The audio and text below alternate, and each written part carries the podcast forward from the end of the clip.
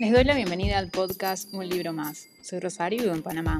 Amo leer y a donde voy siempre llevo un libro. Este es el episodio 32 de la temporada 2 y espero que lo disfruten. En el episodio de hoy vamos a hablar de una trilogía de fantasía, fantasía épica. Algunos dicen que es, estaba viendo el otro día que decían que era fantasía juvenil, pero es una serie recontra conocida en Booktube por lo menos y su autor es muy conocido. Y yo me tomé bastante tiempo entre el primer libro, que lo leí en... A ver cuándo lo leí. Lo leí como dos años atrás y recién ahora terminé. Y estoy hablando de la trilogía Nacidos de la Bruma de Brandon Sanderson que está compuesto por el libro El Imperio Final, que es el primero, El Pozo de la Ascensión y El, el Héroe de las Eras. Como ya les digo, leí, al Imperio Final lo leí hace como dos años.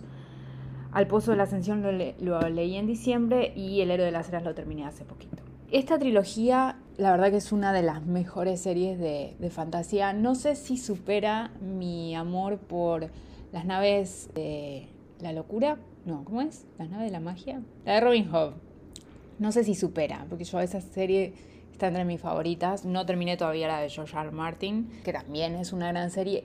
Y esta debe estar ahí también, ¿no? Por lo menos de lo que es fantasía, lo que se dice fantasía para adultos. Hay gente que esto lo dice como fantasía juvenil. Y es que en la historia tenemos a tenemos un mundo creado que es, es una locura. La ciudad principal se llama Luzadel y ellos viven en una ciudad donde todo el tiempo cae ceniza. O sea, a mí me da todo como tonos terracota, como todo color sepia, me da esa es como yo me lo imaginaba en mi cabeza, ¿no? Y allá, gobierna el Lord Legislador que somete al grupo, al pueblo Ska, los tiene como esclavos. Y entonces una banda dirigida por Kelsier, que es una persona Ska, y que es también un nacido de la bruma, empieza como a formar una rebelión. Entonces tiene a su grupo que está Ham, que está Saced, que está Brisa, Fantasma, Clubs, mm, y bueno, y reclutan a Ben, que es una chica que es eh, ladrona, que vive en las calles y que es una nacida de la bruma. ¿Qué son los nacidos de la bruma? Y es todo es, un, es un concepto complejo. Al final de cada libro viene explicado un poco cómo funciona el tema de la alomancia. Básicamente ellos lo que pueden hacer es los metales le dan poderes. Dependiendo del metal que puedan consumir, van a tener un poder. Y los nacidos de la bruma tienen como acceso a todos los metales, como que pueden quemar todos los metales estaño, peltre, y como que les da muchos poderes, mucha fuerza. Y Vin es como una persona que tiene muchos poderes, al igual que Kersey. Entonces así arranca el Imperio Final, por supuesto no les voy a hacer spoiler de toda la serie.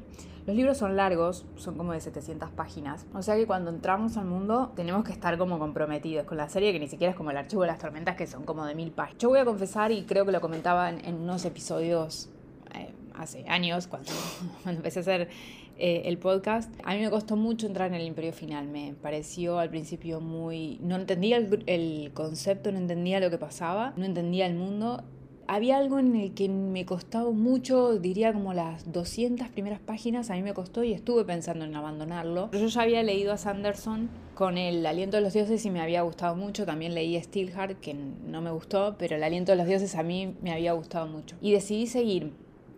Y sí puedo decir que las últimas 200 páginas de El Imperio Final me dejaron recontra atrapada.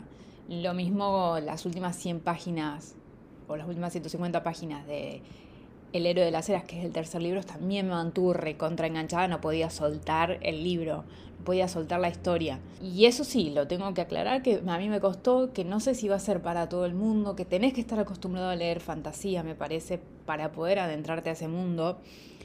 Lo veo hasta incluso más complejo de adentrarse que Canción de Hielo y Fuego, porque tenés que entender todo ese mundo. En Canción de Hielo y Fuego lo que tenés que entender son las, las distintas familias y la gran cantidad de personajes. Pero el mundo no es tan complejo en términos de poderes como lo es este de, Sanderson. Entonces no sé si es... Hay gente que dice, bueno, para empezar con, con, fantasía o para empezar con Sanderson, puedo empezar con esos libros. Yo diría que no, la verdad.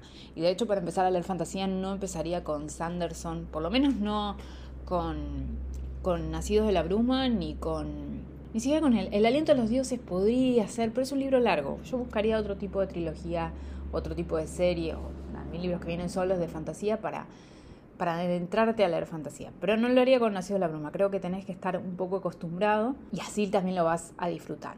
Y como les digo, a mí al principio me costó, después seguí y me enganché con la historia. Mi error también fue espaciar mucho entre el primero y el segundo libro. Ese espacio que le di entre los dos libros me, me hizo que me olvidara muchos detalles, que me olvidara los personajes. En cambio, entre el segundo y el tercero no dejé pasar tanto tiempo, como unos 3, 4 meses, y tenía todo bastante fresco en la cabeza. A ver, yo al primer libro le di 5 estrellas, al segundo 4 y al tercero le di 5 estrellas. Sólida, muy sólida. El final me encantó, me dejó, las últimas páginas las leía como con, un, con una mezcla de angustia, de emoción, de querer saber qué es lo que va a pasar y al mismo tiempo de, de esperanza, de... Eran muchas emociones juntas, o sea, realmente sentí algo mientras estaba leyendo ese final. Algo que me mantuvo como con muchas emociones, como que no podía dejar después, incluso cuando terminé el libro, no podía dejar de pensar en ese final. No puedo todavía dejar, aunque ha pasado dos días desde que terminé, no puedo dejar de pensar en ese final, en esos personajes, en esa evolución que tienen los personajes. Y creo que eso es lo, lo que destaca. Va a haber personajes que te van a gustar más que otros, ¿no? Pero además lo complejo que son los conceptos, más allá de la banda de Kelsier, después nos empiezan a añadir otros conceptos y otros personajes y otros grupos de personas o de, o, de componentes que hay en ese mundo, ¿no? Que, que hay que entenderlos, que es que además es de una imaginación, de una creatividad de parte de Sanderson que es impresionante. O sea, yo me quito el sombrero ante la creatividad de ese hombre porque es impresionante no, puedo describirlo de otra manera.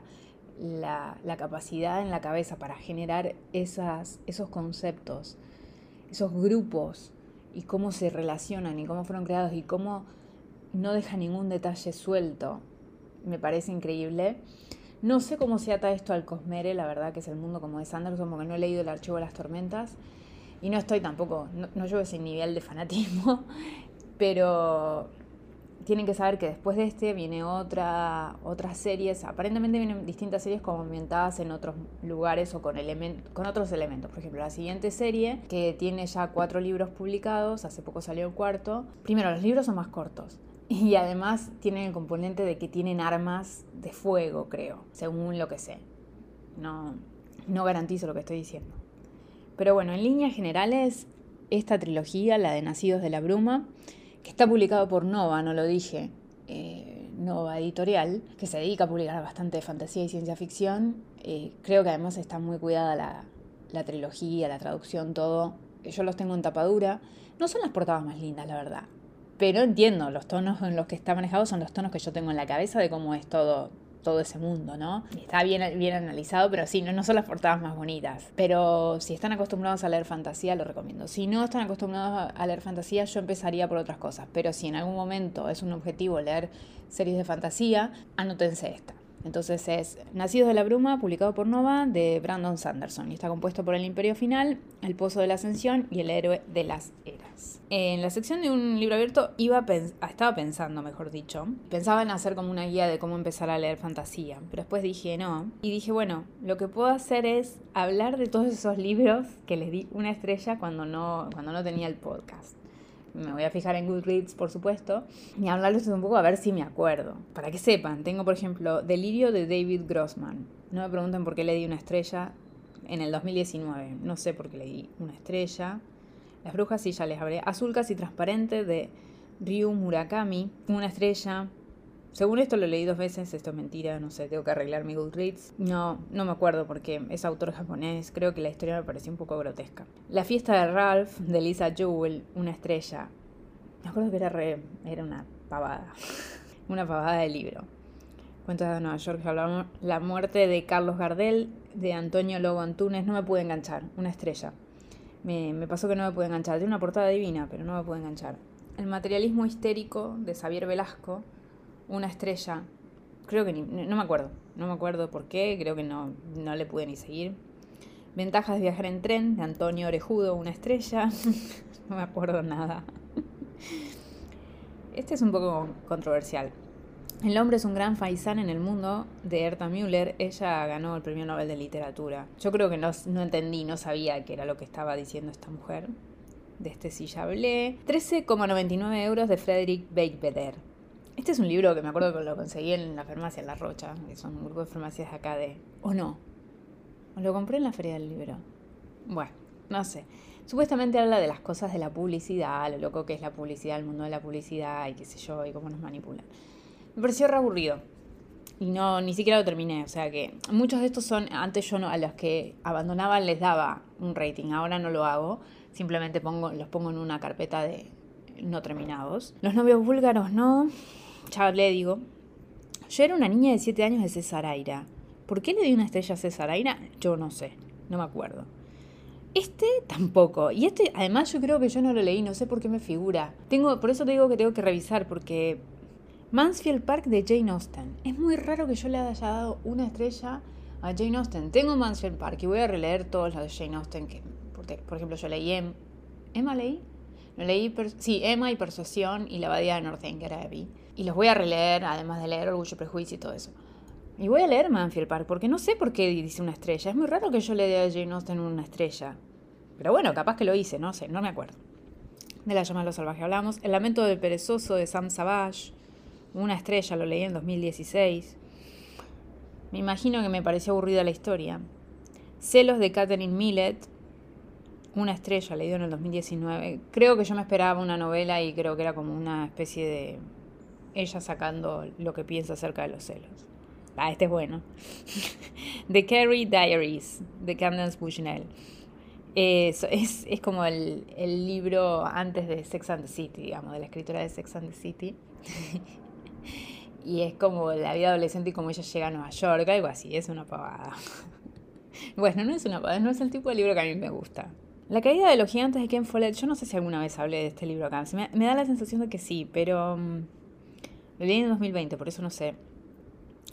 1.5 leí. Y me pareció excesivamente largo y me pareció re aburrido y que caía en lugares comunes. Es una ficción histórica que todo el mundo dice que es guau, la verdad, a mí se me quedó como que en poco, poco y nada. No me pareció una escritura destacable. Y aparentemente por lo que puse acá le di el 1.5 por el trabajo de investigación histórica. Eh, las descripciones se volvieron cursis, mira, eso es lo que digo. Los datos históricos están colocados con muy poca sutileza, de hecho interrumpen la lectura y hacen los diálogos inverosímiles. Me está acordando, me está haciendo acordar una novela que estoy leyendo en este momento, de la cual voy a hablar en el resumen de lecturas porque no va a pasar de las... Con suerte creo que va a llegar a una estrella, siendo generosa. Y es ficción histórica y eh, eh, esto, lo mismo que le pasa a esto, ¿eh? no tiene nada de sutileza, es... Y de este libro puse también, me parece, me pareció una novela romántica, muy cursi por cierto, más que una ficción histórica. Es una trilogía, no, no la seguí. Espérame que ya vuelvo de Teodoro Wood, ni idea que es este libro, Una estrella 2017. Hay libros que ni sé que leí aparentemente. Perdida de Gillian Flynn, capaz que yo sí les hablé de Gillian Flynn 2021. Yo lancé el podcast en el 2021, creo. No, también, no, me parece que tiene demasiado... Tuvo demasiado marketing, pero no me parece un buen libro. Ayer no te vi en Babilonia de Antonio Lobo Antunes. Claramente Antonio Lobo Antunes no es para mí. Hay algo en esa escritura que no me gusta. Dice que lo leí dos veces esto. Esto está mal. Goodreads los tengo que acomodar. Leal de Virgente ya lo hablamos. Nadie se salva solo de Margaret Mazzantini, una estrella. No me acuerdo. O sea, me acuerdo de la portada, pero no me acuerdo de qué va el libro. París, Caballo de Fuego de Florencia Bonelli. No lo terminé, en realidad este lo abandoné, pero a mí Florencia Bonelli me gustó Indias Blancas y El Cuarto Arcano, que tienen ficción histórica eh, en Argentina, mucho romance, mucho, mucho romance. Pero todo lo que era ficción histórica estaba interesante, eh, pero no es una autora a la que voy a volver, la verdad. Y intenté con esto, que es una trilogía, pero lo mismo, no, no, me gustó. El hechizo de los deseos, ya hablé de este libro. el rapto de Britney Spears, de Jane Rollin, una estrella, publicado por Libros del Asteroide. Voy a tirarles el dato que a mí me gusta mucho Britney Spears. Crecí en, la época en que Britney, eh, Britney era gran cosa, entonces yo soy una fiel seguidora de Britney Spears. y bueno, no sé, lo leí por eso y me acuerdo que era una pavada, era una pavada, de eso sí me acuerdo. En las montañas de la locura ya les hablé. Huéspedes inesperados, una estrella. Según lo que puse acá, personajes como Smooch, ese, ese giro sobre el final, que fue como un ¿qué pasó acá? Un ritmo aburrido y todas las escenas del final, una más rara y descolocada que la otra. Eso fue lo que yo puse en mi Goodreads. Una obsesión perversa de V. Schwab. A mí V. Schwab mucho no me gusta. Tengo todavía algunos libros de ella, pero no, no me hallo. Pensé que me iba a encantar porque a todo el mundo le encanta este libro. Y ah, según lo que puse acá, lo sufrí en cuanto al esfuerzo que tuve que hacer para avanzar y no dejarlo a medias. No me atrajo en absoluto la trama, no. Quizás solo el inicio y luego pierdo el interés. Y aparentemente eso ya me ha pasado con Joab. Los personajes no me generan nada, ninguna simpatía ni, antipatía. Son me. Es como que no entiendo hacia dónde quiero ir con la historia y con su mundo alterno. A mí este libro sí habla de unos villanos que tienen como poderes, se enfrentan a mí hay algo en la escritura de ella que no me atrae. Harles de Marisa Mayer, seguramente ya hablé. Terapia amorosa de Daniel Glatauer. No me acuerdo de qué va. Sé quién es Daniel Glatauer porque escribió cada siete olas, creo que es. Pero no me acuerdo de qué va a estar. Ah, sí, es una pareja que va a terapia. Pero no me acuerdo muy bien qué pasa. En una pavada, seguramente. Tres coronas oscuras de Kender Blake. Una estrella. 1.5, según lo que digo, es, fantasía juvenil. Muy aburrido, solo se puso bueno sobre las últimas 20 páginas, pero no compensa la cantidad de veces que quise abandonarlo. Los personajes me parecieron muy insulsos, la trama más que fantasía parecía romántica. El mundo de fantasía no está muy bien profundizado, pese a que la idea de tener tres reinas que se tienen que matar para conseguir la corona parecía muy prometedora. La escritura por momentos, en especial en las escenas románticas, fuerza frases que terminan siendo cursis. Está bueno que yo escriba algunas de las reseñas. Ahora no lo hago porque tengo el podcast, pero está bueno porque ahora ya sé. La Villa de las Telas de Anne Jacobs. Ah, esto tiene, es como toda una serie. Es, es una casa en Alemania, creo, o Austria, y de una familia y que se enamora de una de las... Es como ficción histórica en un, lugar y, te cuentan la época y las cosas you know, el contexto, digamos, cómo los impacta. Pero creo que era que se enamora de uno de los hijos que está en la universidad. O capaz lo estoy confundiendo con otra cosa. Claramente no me gustó y cuando no me gusta me lo saco de la cabeza. La vida de los elfos de Muriel Barbery, ella escribió la de los erizos y a mí la de los erizos me gustó. La vida de los elfos no me acuerdo de nada, lo leí en 2018. No me acuerdo de nada, no sé ni de qué va. Pero claramente no me gustó porque leí una estrella. The Hating Game de Sally Zorn, creo que no sé si hicieron la traducción. Es un libro de romántico. No, no, no. Todo gira en torno, es como amigos, enemigos que después se enamoran en una casa editorial, tiene esta película. Pero todo es que ella es chiquitita, es chiquitita y la tiene que proteger porque ella es chiquitita, chiquitita, petit, petit. Todo el tiempo, todo el tiempo así. Todo el mundo le encantaba este libro en su momento cuando salió. Entonces yo lo compré y yo digo, ¿y esto por qué les gusta tanto? Bueno. Corona Cruel, de Victoria Eviard, La Reina Roja. En su momento yo leí La Reina Roja, a mí La Reina Roja me había gustado, quise seguir y bueno, ahí queda en el quise seguir. Corona Cruel ni lo terminé, creo, o si lo terminé, no, no entiendo. Es parte de una serie, ni me acuerdo de cómo es la serie. Sé que había dos, dos son hermanos y a ella está enamorada, como que uno está con ella, no me acuerdo. Ah, Claramente los libros que pasan sin pena y sin gloria mm, los saco de mi cabeza completamente. Warcross, de este ya hablé. Milagros en bicho raro, de Maggie Steve Butter. no sé ni qué leía, decir verdad. Tampoco sé cómo no lo abandoné, pese al aburrido de la historia. ¿Y qué libro tan raro? Me acuerdo era como que vivían en un desierto. Sí, es realismo mágico. Pero sí, no entiendo a qué apuntaba el libro ni cómo alguien dio el ok para publicarlo. Toda la historia me pareció un experimento para nada atractivo, no tengo nada que rescatar. Bueno, durísima. bueno, sí. No me acuerdo de nada, pero sí me acuerdo que es un, es un libro raro que están como en el desierto. Bestias de la Noche, de Tochi Onyebuchi. 1.5 no llegué a interesarme por ningún personaje, el principal me sacaba de quicio. Desde, desde el vamos me molestó el uso de la primera persona, bueno, qué sé yo. Ni me acuerdo de qué va. También es fantasía. El año de los delfines de Sarah Lark. Esto lo compré porque transcurría en Nueva Zelanda. Una pavada. Lo defino como una pavada cuando algo me es una historia más, digamos, una historia más, pero que, ni siquiera es que pasa con pena y con gloria. O sea, que, no, que hay cosas, fallos como grandes, como que no me gustó la escritura, como que la historia era una pavada, no sé, cosas así. Me acuerdo que me lo llevé un viaje que tenía por trabajo. Y lo compré porque transcurría Nueva Zelanda. no, una estrella, lo saqué enseguida. Surprise Me, de Sophie Kinsella. El peor que he leído de ella, mira. Desde los daddy issues, o sea, los problemas de de como con los papás de la protagonista que se volvieron un poco repulsivos. A ver. El fetiche de papá por el pelo de su hija, what the fuck. Ay, sí, que le encantaba que tuviese el pelo largo. Sí, no. Mm. Raro. Bueno, sí, amigos, en general Sofía Kinsella la, la leo cuando necesito salir de algo. Humo de Gabriel Alemán. Yo creo que ella era eh, boliviana o paraguaya. Y no me gustó, pero me acuerdo que lo compré por eso. Más allá del invierno, Isabel Allende era obvio, creo que salió en la era Trump, y era obvio que era lo que querían hacer con el tema de inmigrantes. Love to Hate You de Joe Watson. No me acuerdo, pero por el tipo de portada es un, una chiclit.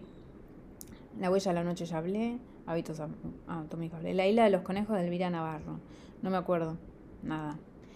In a Holidays de Cristina Loren. Entre las frases cursi la relación cursi los personajes. Ven y me pareció un viejo creepy. No. Sí, no, no, no fue un libro que me gustó. Hook Line, ese ya lo di. Bueno, esos son los libros que le di una estrella a lo largo, obviamente, de mi vida como lectora. Debe haber muchos, muchos más. Pero esos son los que por lo menos tengo registrados en Goodreads. Y lo gracioso es que no me acuerdo la mitad de las tramas. Porque justamente son libros que no me gustaron. Ahora se le va a unir este que estoy leyendo, que me falta 40% y tengo algunas cosas para decir. Eh, sí.